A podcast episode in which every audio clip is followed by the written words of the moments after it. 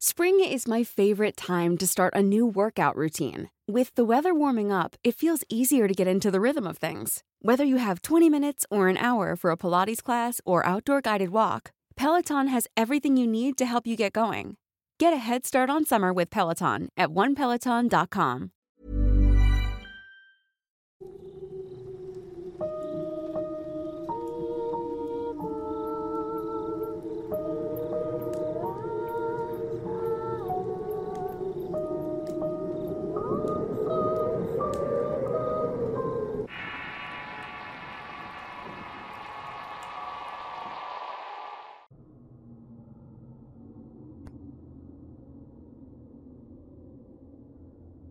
Chile es un país largo y angosto que se extiende por el borde occidental de Sudamérica, con más de 6.000 kilómetros de costa en el Océano Pacífico. Santiago, su capital, se ubica en un valle rodeado por los Andes y la cordillera de la costa. Aquí se levanta una región, la del Biobío, una de las 16 regiones en que se divide la República de Chile. Su capital es Concepción, siendo precisamente en esta ciudad donde se ubica una laguna apacible de aguas turbias conocida como la Laguna de las Tres Pascualas. Su nombre se desprende de una leyenda clásica de la mitología chilena. Cuenta la historia trágica de tres hermanas que se enamoraron del mismo hombre y el fatal desenlace que eso provocó.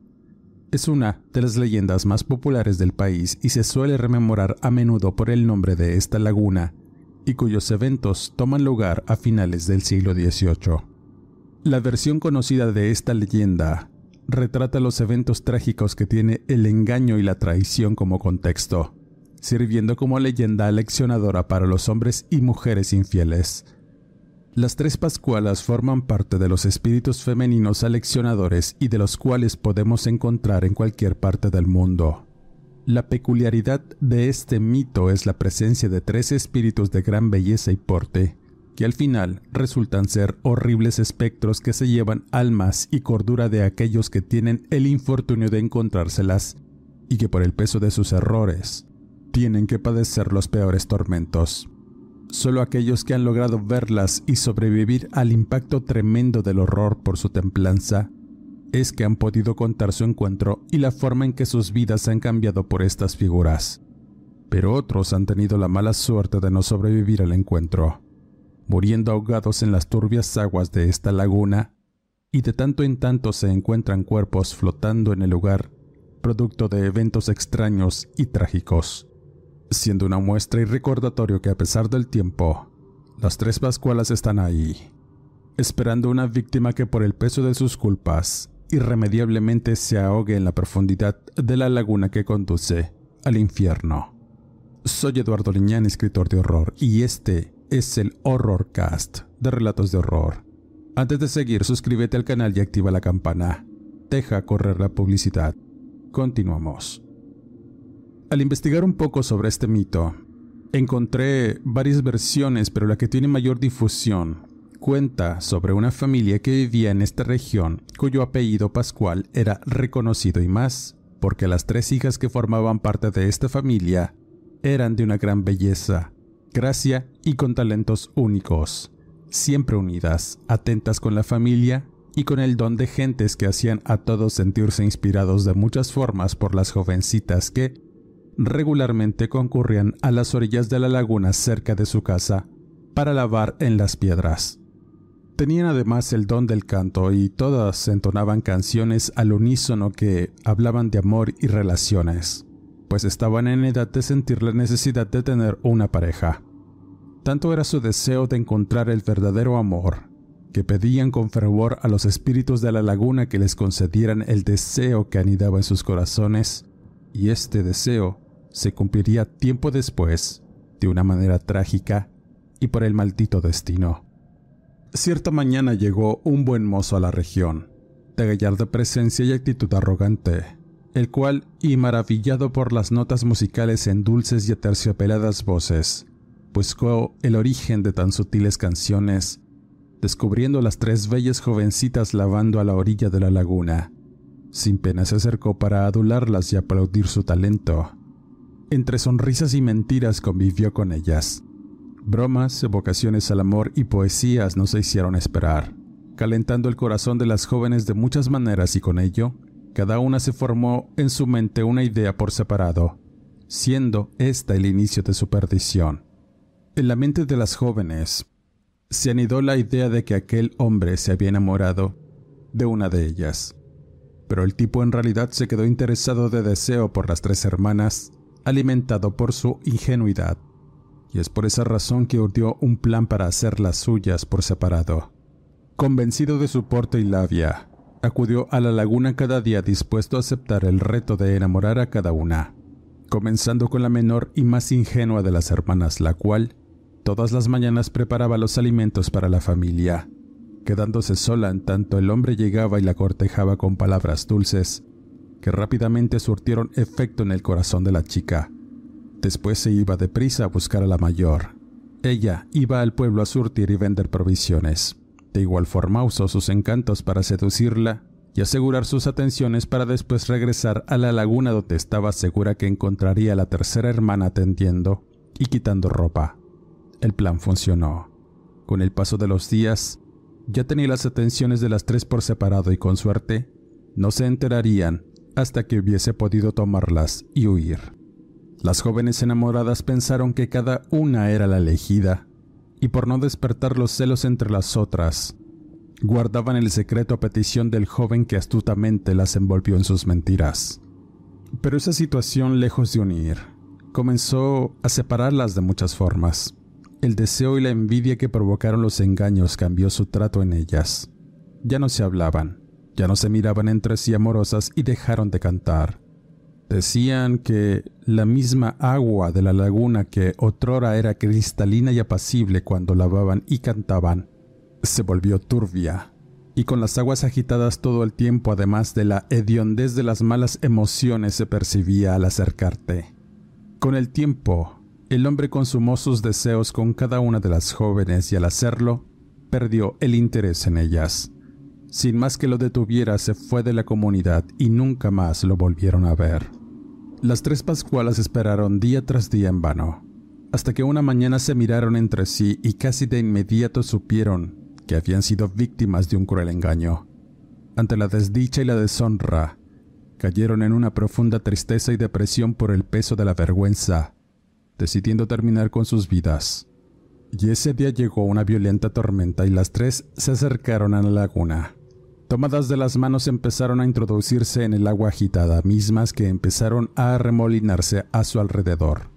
Sus pasos hicieron temblar la tierra y ésta se abrió en el fondo tragándoselas y borrando todo vestigio de su presencia en este mundo. Cuenta la leyenda que la fuerza de la tormenta fue tal que la laguna terminó desbordándose y provocando desastres en la comunidad. Al volver a la calma, la laguna se amplió de una forma caprichosa de media luna y a partir de allí comenzó a tejerse la leyenda de las tres Pascualas. Los lugareños al saber la tragedia lloraron la pérdida de tan gentiles y bellas jóvenes. Pero sucedió que con el paso de los meses empezaron los rumores de que tres presencias espectrales en las inmediaciones de la laguna empezaron a aparecer, además de cuerpos de gente flotar de pronto les hacían sospechar de una macabra relación de eventos, pues había muchos infortunados que se metían a nadar y morían ahogados en extrañas circunstancias. Fue en el momento que el testimonio de un joven asustado y lloroso que llegó gritando, afirmó haber visto las pascualas ahogadas.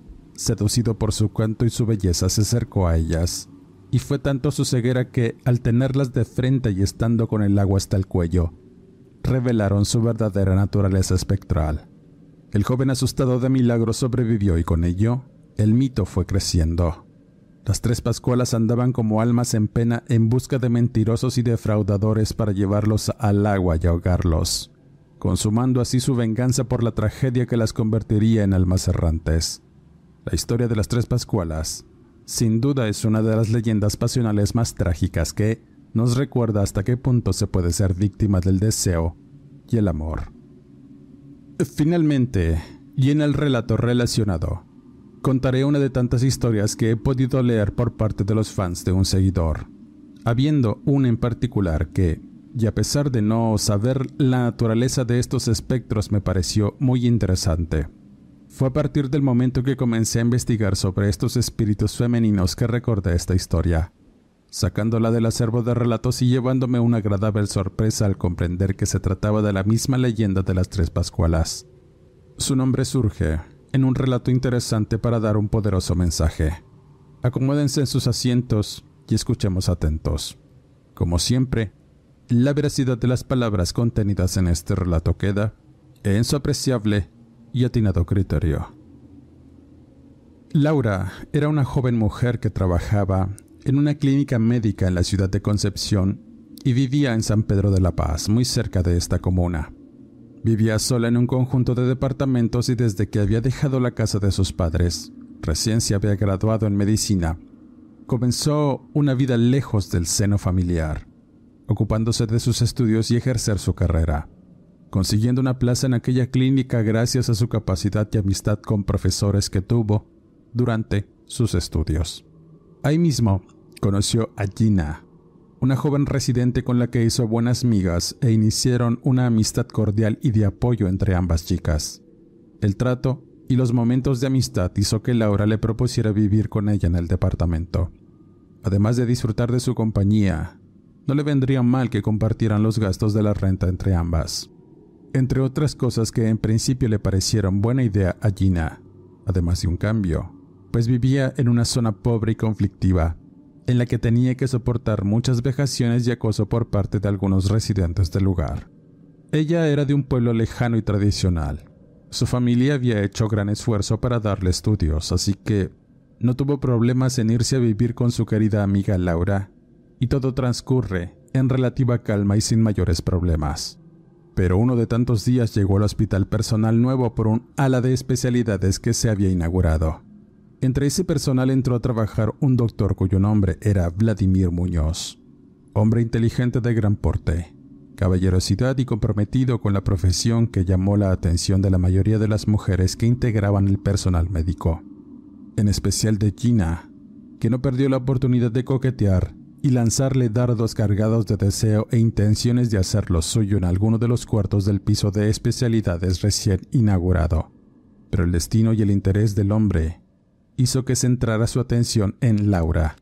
Su inteligencia y decencia hizo que sintiera un profundo sentimiento hacia ella, y a pesar de no ponerle atención de alguna forma, se las ingeniaba para tratar de conquistar la atención de la doctora en tanto Gina miraba de cerca estas acciones al estar en el equipo de trabajo del doctor Vladimir. Y ahí comenzó a anidarse la envidia, los celos malsanos y la búsqueda de métodos más radicales para provocar deseo y sentimientos en el doctor, sin que realmente nada de esto funcionara. A pesar de ello, la relación entre Laura y Vladimir fue floreciendo de forma natural formándose lazos sólidos y profesionales entre ambos que los acercó aún más. Pero el coraje y la mala voluntad de Gina también creció, transformándose en celos una obsesión enfermiza por hacer lo suyo para quitárselo a su querida amiga, de tal suerte que buscó afanosamente la forma de llevarlo a cabo. En esa idea es donde el esoterismo entra en el juego de una forma oscura Gina poseía una herencia andina por parte de sus padres y abuelos. Estos últimos descendientes de amautas andinos residentes de Bolivia, y que con el tiempo emigraron a Chile, trayendo consigo tradiciones y sabiduría, rituales y ofrendas a Pachamama, la madre naturaleza de donde toda la humanidad proviene. Gina creció en esos ambientes místicos y, con ello aprendió de muchas cosas que servían para atraer la abundancia la prosperidad y el amor. Y en este último punto tenía una idea, y era ritualizar para cambiar la suerte a su favor, truncar el sentimiento de Vladimir y enfocarlo para sí misma. Algo que solo un sabio practicante de la magia andina podría hacer, y conocía al hombre perfecto para tal intención, el maestro Santiago. El maestro Santiago era un viejo boliviano amigo de su finado abuelo con quien tenía una buena amistad pues en el pueblo donde vivían sus padres el hombre hacía distintas de estas actividades para aliviar el espíritu y atraer al ser amado por medio de rituales místicos. Gina estaba dispuesta a todo y tenía fe en esas creencias, así que un día se trasladó a su pueblo con la intención de hablar con el maestro, y en su corazón solamente estaba la idea de amar a ese hombre que la había trastocado de muchas maneras. No se lo iba a dejar a Laura, pues pensaba que ella lo merecía más por haberlo conocido antes. De tal suerte que se traslada a la comuna de sus padres muy cerca de Curicó, y lo primero que hace es buscar al maestro, en un barrio en donde el hombre tenía su pequeño puesto. Además de leer cartas y hojas de coca, tenía una vendimia de elementos para la quema de ofrendas a Pachamama. El hombre conocía a la joven y después de los efusivos saludos, le reveló sus intenciones de hacer una ritualización para el amor. El hombre solo sonrió y pensando que tenía una buena intención, comienza los preparativos. No sin antes decirle que una vez que se movieran ciertas energías, no había marcha atrás, por lo que, y solo si el hombre tenía un destino con ella, los espíritus de la naturaleza iban a actuar en consecuencia. De lo contrario se arriesgaba a tener un mal destino. La joven sin pensar y sin importarle nada continuó con los preparativos para lo cual usaría un feto de llama momificado, palanquetas dulces con intención y frutillas para la quema de una ofrenda a los espíritus de la tierra y que éstos pudieran mover los hilos del destino a su favor. Esa era la creencia y Gina la tenía tan firme que una vez que tuvo en sus manos la ritualización, fue tan fuerte su deseo de tener a ese hombre que sintió la electricidad recorrer su cuerpo y el maestro Santiago de igual forma habló un poco preocupado al cuestionar nuevamente a la joven. Le preguntaba si estaba segura de lo que hacía. Ella, firme se planta y enciende con fuego el preparado con mucha determinación. Por extraño y dramático que pudiera sonar, el maestro en ese momento mira cómo nubes grises se empiezan a formar en el cielo para después dejar caer una lluvia que poco a poco se transformó en tormenta anunciando males por venir y un mal presentimiento que hizo meterse al hombre a su local para correr a la joven mientras se encerraba.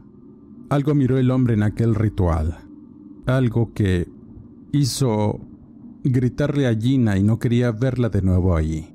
Su imprudencia, afirmaba, quizá le iba a costar mucho sufrimiento y dolor.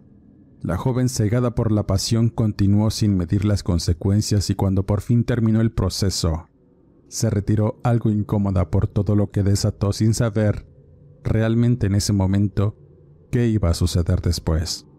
Al regresar a casa de sus padres, algo mortificados le preguntan a su hija qué había hecho, pues un breve temblor de tierra cimbró la casa, haciendo caer un retrato de ella que terminó hecho añicos además de otras cosas que inquietaron a los señores. Ellos tenían una firme creencia en que nada sucedía por casualidad. La joven no respondió y se retiró a descansar y a partir de allí experimenta muchas pesadillas y situaciones sobrenaturales que quizá le advertían del destino que tendría, teniendo que volver a Concepción al acabarse su licencia de descanso días después. Luego de llegar al departamento de inmediato sintió el cambio de ambiente a su alrededor. La relación con Laura de por sí estaba deteriorada en muchos sentidos. Apenas se hablaban y ya no salían juntas como antes. Entre ambas mujeres se abrió una brecha de amargura y celos que terminó por hacer que Laura le pidiera a Gina que se fuera de la casa. El motivo, Vladimir se iba a vivir con ella y tenían planes de casarse. Eso le cayó como balde de agua fría a la joven que maldijo a su otrora amiga muchas veces, para después de regresar a la inmunda vecindad donde vivió antes. Debía acelerar las cosas así que empezó su juego de seducción nuevamente buscando la manera de llamar la atención de Vladimir y lo consiguió. No se sabe si en realidad sucumbió por el hechizo de amor o porque Gina insistió tanto y logró engatusar al doctor, el cual sin pudor daba rienda suelta al placer culposo que su joven médico le ofrecía. A pesar de las culpas y llevar la mejor de las relaciones con Laura, todo tendría un fin trágico y fue en el momento que la doctora descubre el engaño de ambos. La que había sido su mejor amiga y al que consideraba el amor de su vida la habían traicionado, de la peor manera. El dolor provocó en Laura huir desesperada al no poder concebir encontrar la pareja en una situación comprometedora dentro de una de las habitaciones de la clínica. La historia cuenta que Laura salió del hospital corriendo para alejarse del hospital. Vladimir la siguió avergonzado e intentando darle explicaciones en tanto Gina con mucha satisfacción se queda en silencio y disfrutando de su triunfo. Pero la tragedia llegaría. La joven doctora llegó a las inmediaciones de la laguna de las Tres Pascualas en tanto Vladimir la seguía de cerca.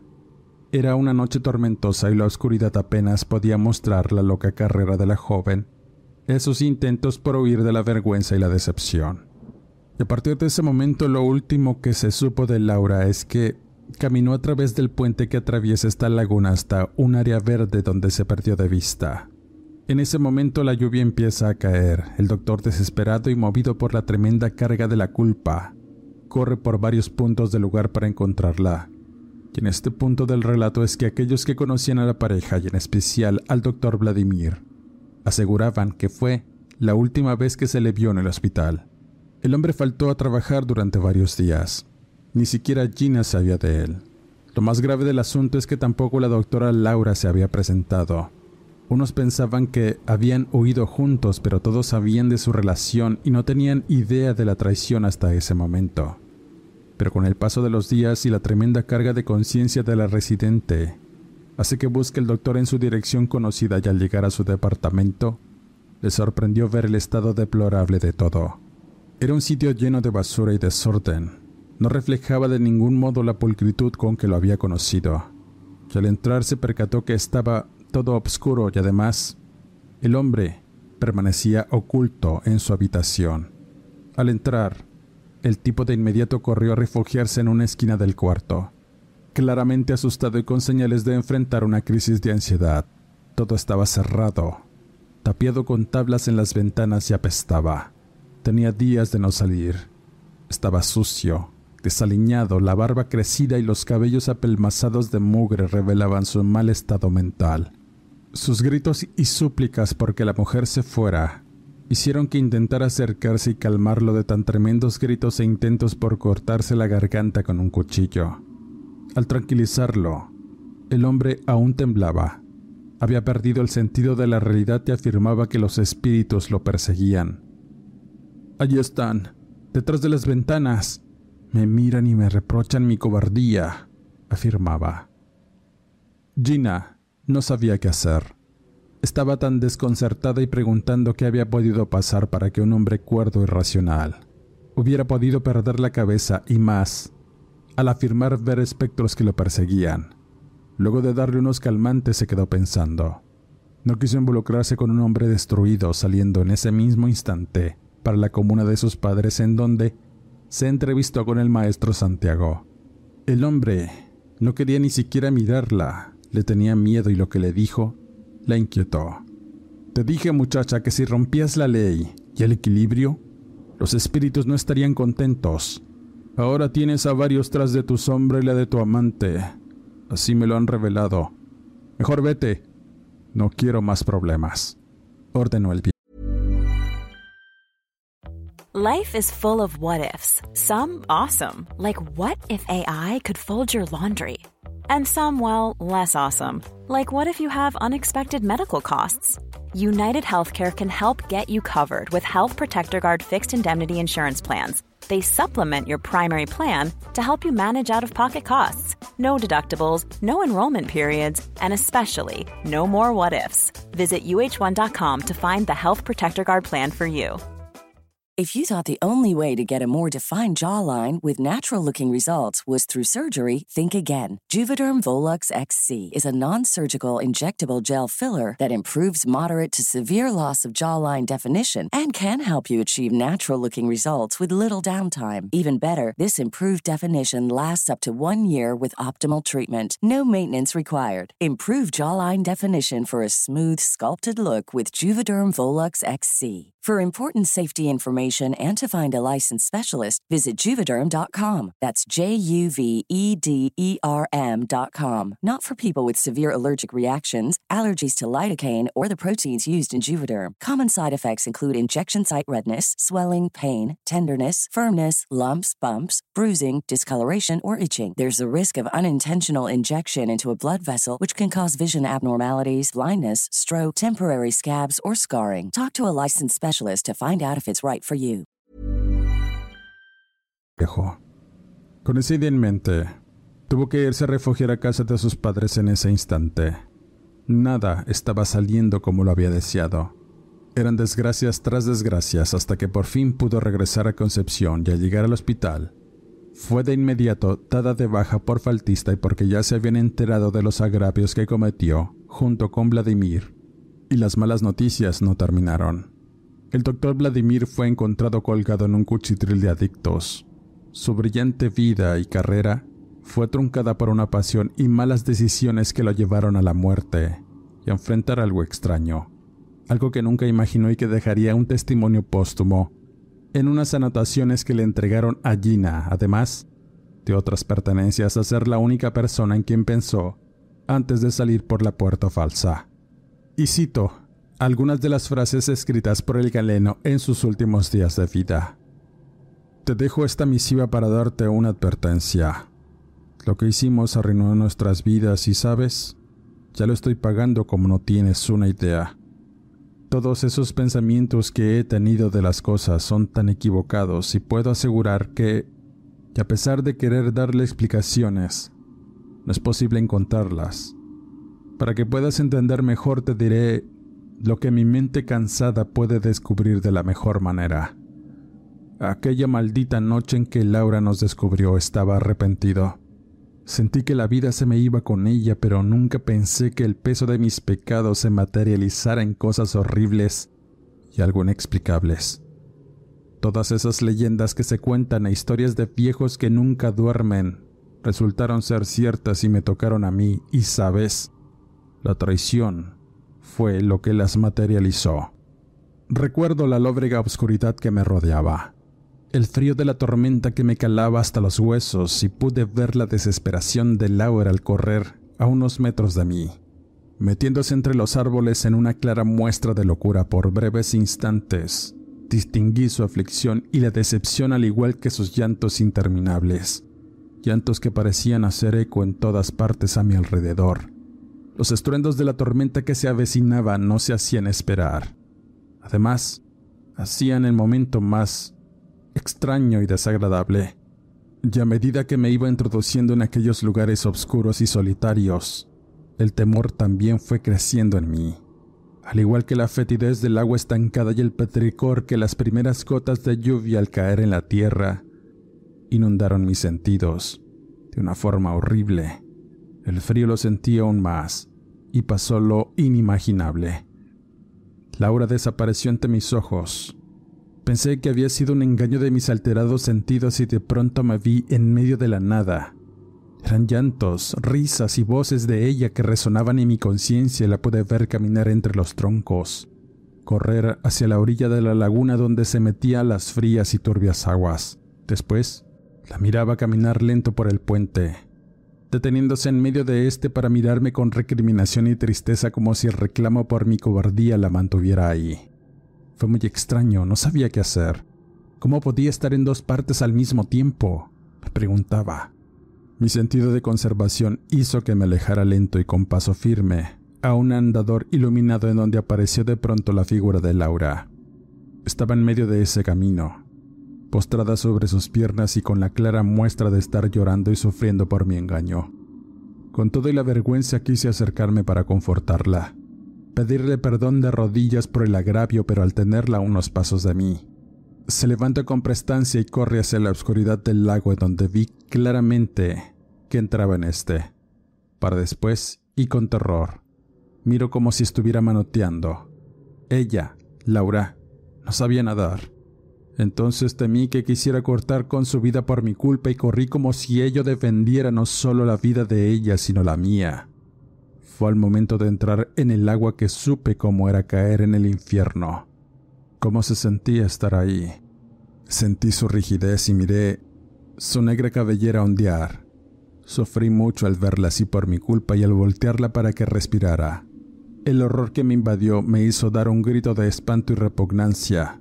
Su bello rostro era un cráneo macabro cuya piel podrida y cayéndose a pedazos se vino en mis manos al momento de soltarla. Los dientes parecían sonreírme y los ojos bulbosos que me miraban se clavaron en mi horror, al tiempo que intento salir con desesperación, pero algo impedía que me pudiera mover. el fango y el agarre de unos dedos huesudos. Era lo que pude sentir en mis piernas por más absurdo que eso pudiera escucharse. Aquello solo flotaba hacia mí, dejándome ver su horrible aspecto y no comprendía qué estaba pasando. Imaginé que era el cuerpo de alguien que solo apareció ahí, pero en ese instante la risa burlona de una mujer en la orilla me hizo estremecer. En apariencia era Laura, pero el rostro descarnado me indicó que se trataba de un cuerpo podrido. Los huesos de las costillas expuestos me mostraron lo imposible. ¿Qué estaba pasando? ¿Qué locura era esa y por qué aquellas cosas me perseguían jugando con mi mente? Me preguntaba una y otra vez. Con la poca cordura que me quedaba y cuando por fin pude salir del agua, estaba exhausto. Quise levantarme, pero mi cuerpo pesaba en demasía y en eso aparece Laura nuevamente. Creí que era otro truco de mi mente, pero ella, su rostro, su cabello y ese cuerpo que tantas veces acaricié estaba ahí, como para recordarme lo que había dejado ir por mi traición.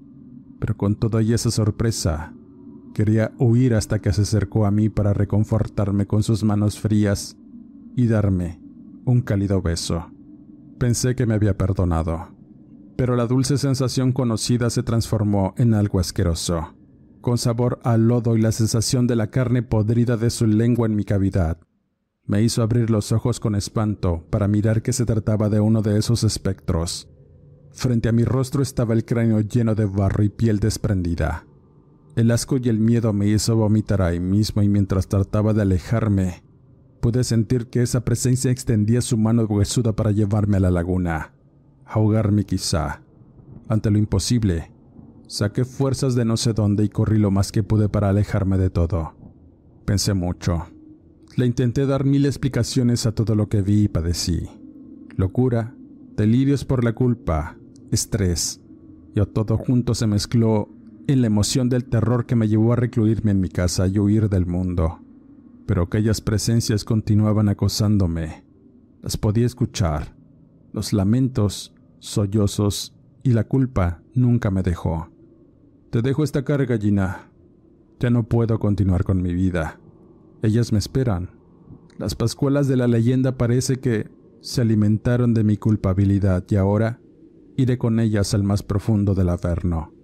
Sé que suena irrisorio, pero al final fue la única explicación que pude darle a mi encuentro con lo sobrenatural, citaba el doctor Vladimir Muñoz.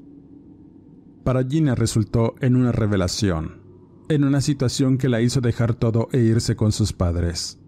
Tenía un miedo profundo a algo que sabía que iba a ocurrirle. No entendía si lo que realizó desató fuerzas obscuras que ahora estarían cerca de ella, o quizá todo fue producto de su propia iniquidad. Pero Pensar que una absurda leyenda que solo servía para atraer turistas fuera algo cierto era desconcertante. Lo que fuera, el peso de sus culpas terminó por aplastar su mente, hundiéndola en una profunda ansiedad y delirios de persecución, pues afirmaba que por las noches miraba el cuerpo podrido de Laura detrás de la ventana de su cuarto. Pero había algo más en esas apariciones, y es que su realidad se alteró por la sugestión y el hecho de haber invocado ciertas fuerzas con sus prácticas esotéricas. El maestro Santiago la había abandonado a su suerte y sus padres no entendían cómo su hija cada día iba perdiendo su brillo y vida, secándose lento al no comer ni dormir, habiendo un momento en que ya no quiso salir de su habitación por miedo, clausurando su ventana con tablas, al igual que lo hizo Vladimir. Fue el momento que los padres dejaron de escuchar las voces y los gritos de miedo que a veces daban en la madrugada. Pensaron que algo había pasado. La comida se fue acumulando con el paso de los días y los gusanos salían debajo de la puerta, teniendo que forzarla y al entrar, el hedor a muerte los cubrió. La joven yacía desnuda sobre su cama. Su cuerpo se estaba descomponiendo sobre una mancha marrón de sus propios fluidos. Al parecer se había cortado las venas al no soportar tanta presión. Otra cosa que llamó la atención es que las paredes, piso y algunas partes del techo tenían escritas frases que rezaban. Pascualas, muertas, Vladimir, Laura, ayúdenme, entre otras frases que llenaron de tristeza a los afligidos padres al comprender que su hija había perdido la razón y terminado con su propia vida. Cuando finalmente la enterraron, descubrieron la trágica historia por ciertos testimonios y por medio de un diario de la chica, además del cuadernillo de Vladimir que le había dejado a la mujer. Los padres supieron con decepción de lo que fue capaz su hija, truncando precisamente tres vidas en su intento egoísta por quedarse con un amor que no le correspondía. Terminando así esta trágica historia de pasiones desmedidas y donde el nombre de las tres Pascualas surgió. Del paradero de Laura nunca se supo. Los padres de Gina al preguntar en la clínica solo obtuvieron negativas y nadie les pudo dar una razón aunque había rumores de que su destino terminó en Argentina, muy lejos de la tragedia y el recuerdo de la traición. Esta historia cierra con un comentario final del padre de Gina, y cito, No sé qué terminó con la vida de mi hija y tampoco quiero especular. Lo que hizo estuvo mal y no tiene perdón, lo reconozco, pero lo que me llena de miedo y pesar es que no pueda descansar en paz. Si me preguntan, puedo decir que algo intervino en tantas tragedias y ellos pagaron sus culpas. Si le puedo poner un nombre a lo que se llevó sus almas al fondo de aquella negra laguna, puedo decir con seguridad que se trató de las tres Pascualas. No tengo otra explicación y otro nombre para eso que ocurrió. Aunque suene irreal, las muertes fueron reales y el sufrimiento por la traición lo fue aún más. Con esta historia cierro este podcast, agradeciendo como siempre su presencia cada lunes. Dale like, comenta, comparte. Suscríbete al canal, activa las alertas y deja correr la publicidad. Soy Eduardo Liñán, escritor de horror. No me despido y nos escuchamos en el siguiente Horrorcast.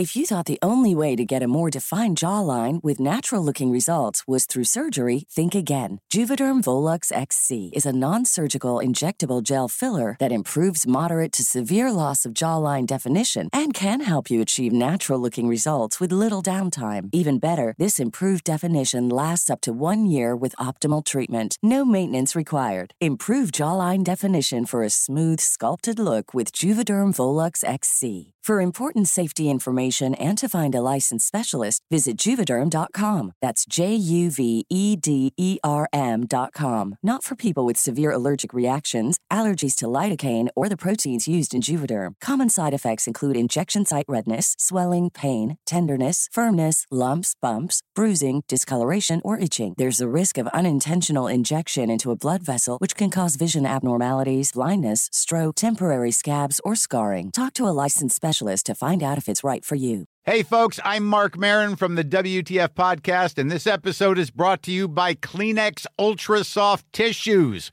your ally to help tackle your allergy symptoms this season. I love the change of seasons, but nobody loves pollen and all those other things floating in the air that make you sneeze during this nice weather. Kleenex Ultra Soft Tissues are hypoallergenic and allergist approved, so fight back against watery eyes and runny noses without worrying about irritating your skin. For this allergy season, grab Kleenex and face allergies head on.